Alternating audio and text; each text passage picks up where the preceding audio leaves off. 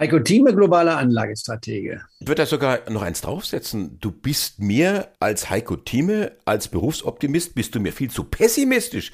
Ja, jetzt haben wir doch hier äh, unseren Olaf Scholz nach Riyadh geschickt, nach Saudi-Arabien und der kommt äh, mit mehr als einem Aktenkoffer LNG zurück. Ja, und ich gucke mir jeden Tag die Gasspeicher an, äh, kann man ja ablesen. Ähm, die werden immer voller, 92 äh, Prozent. Ich gucke mir die Abhängigkeit vom russischen Erdgas an. Da sind wir jetzt von keine Ahnung, von, von über 50 Prozent, wie es mal war, auf unter 10 Prozent gefallen. Also äh, Leute, wir bewegen uns doch, die Politik bewegt sich, es, es ziehen doch alle an einem Strang.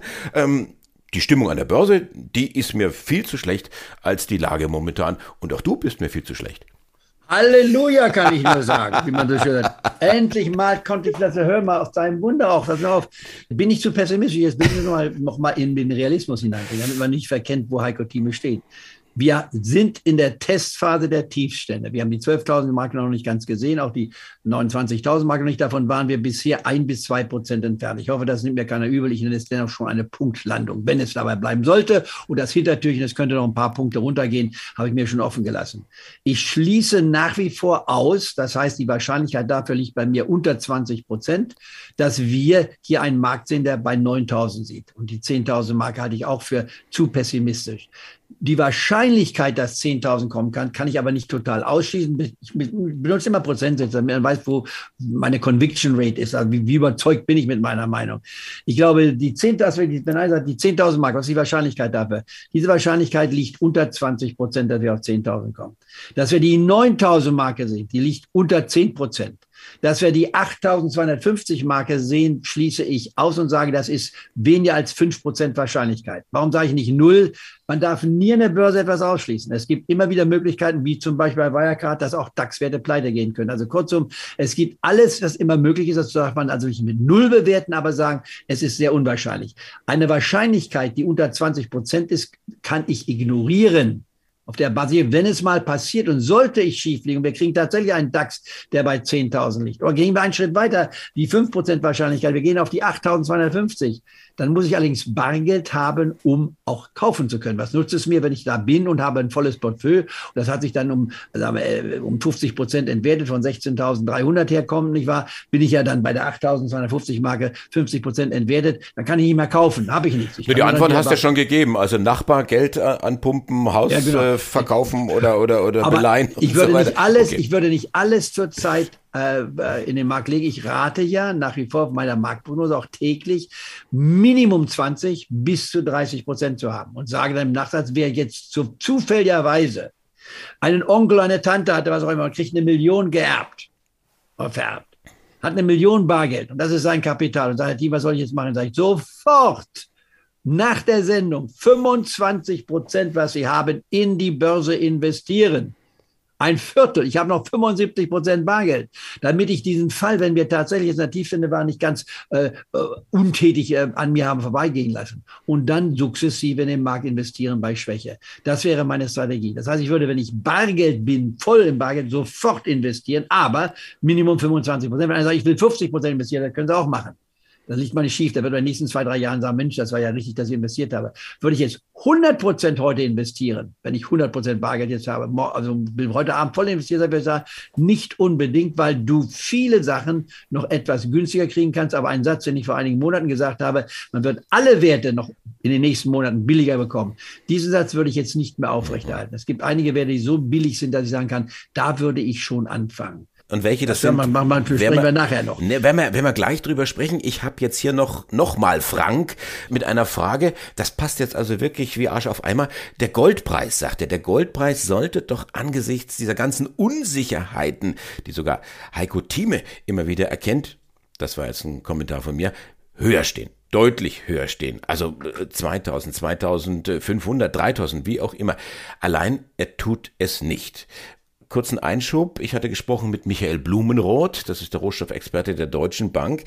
Der sagt, hm, Gold offensichtlich ein Opfer der Zinswende und äh, da rutscht alles, auch Gold und Bitcoin und wie sie alle heißen, rutschen ab und in Euro betrachtet ist Gold sogar gestiegen. Der letztere Satz ist ganz wichtig. Wir müssen hier die Währung mit betrachten.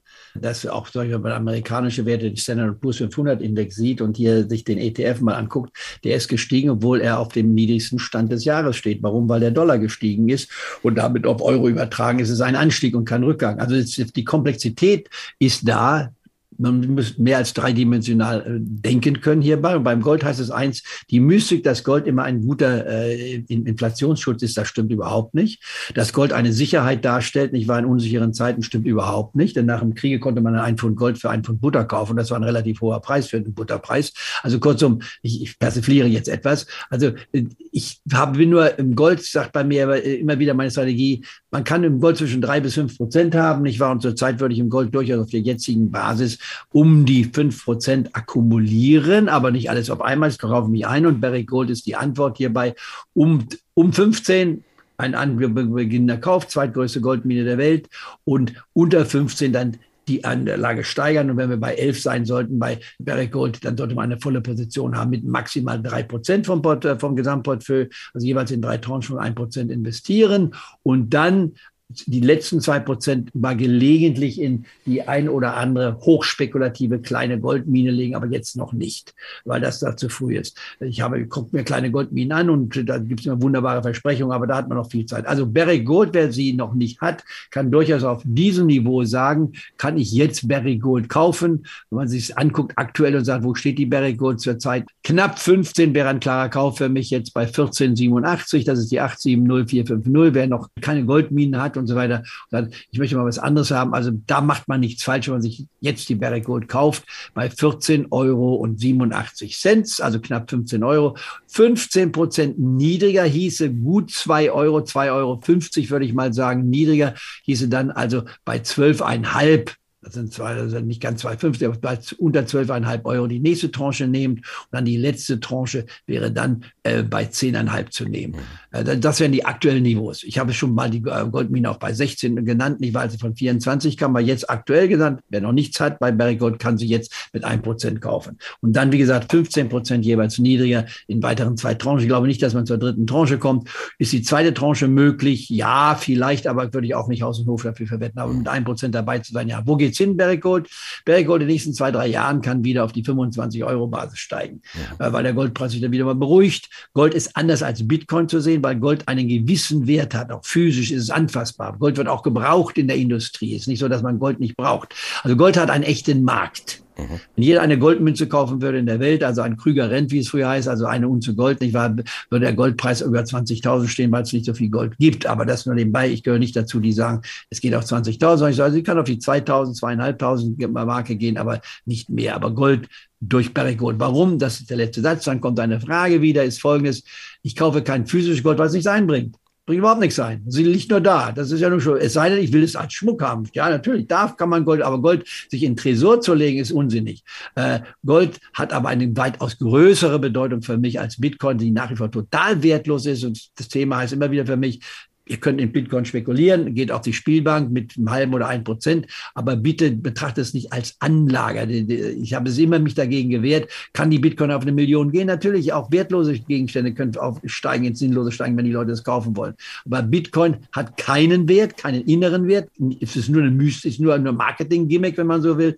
Äh, Gold dagegen hat einen Wert. Den Wert kann man darstellen, Produktion ist da. Dann könnte man sagen, warum halt Zentralbanken noch Gold? Weil sie an diese Mystik vielleicht glauben oder eine gewisse Sicherheit damit vorgeben, aber Gold an sich im kleinen Teil maximal 20 Prozent im Portfolio und dann aber nur über die Aktien. Warum? Weil sie einen dreifachen Hebel haben. Geht natürlich auch, wenn es runtergeht, auf einen dreifachen Hebel, aber ich sehe den Goldpreis nicht deutlich unter dem jetzigen Niveau, wo wir aktuell beim Goldpreis hier sind. Wenn man sich anschaut, wir sind bei 1635, nicht wahr? Wir werden darunter nicht dramatisch fallen. Sie hörten einen Ausschnitt aus dem aktuellen Heiko Thieme Club.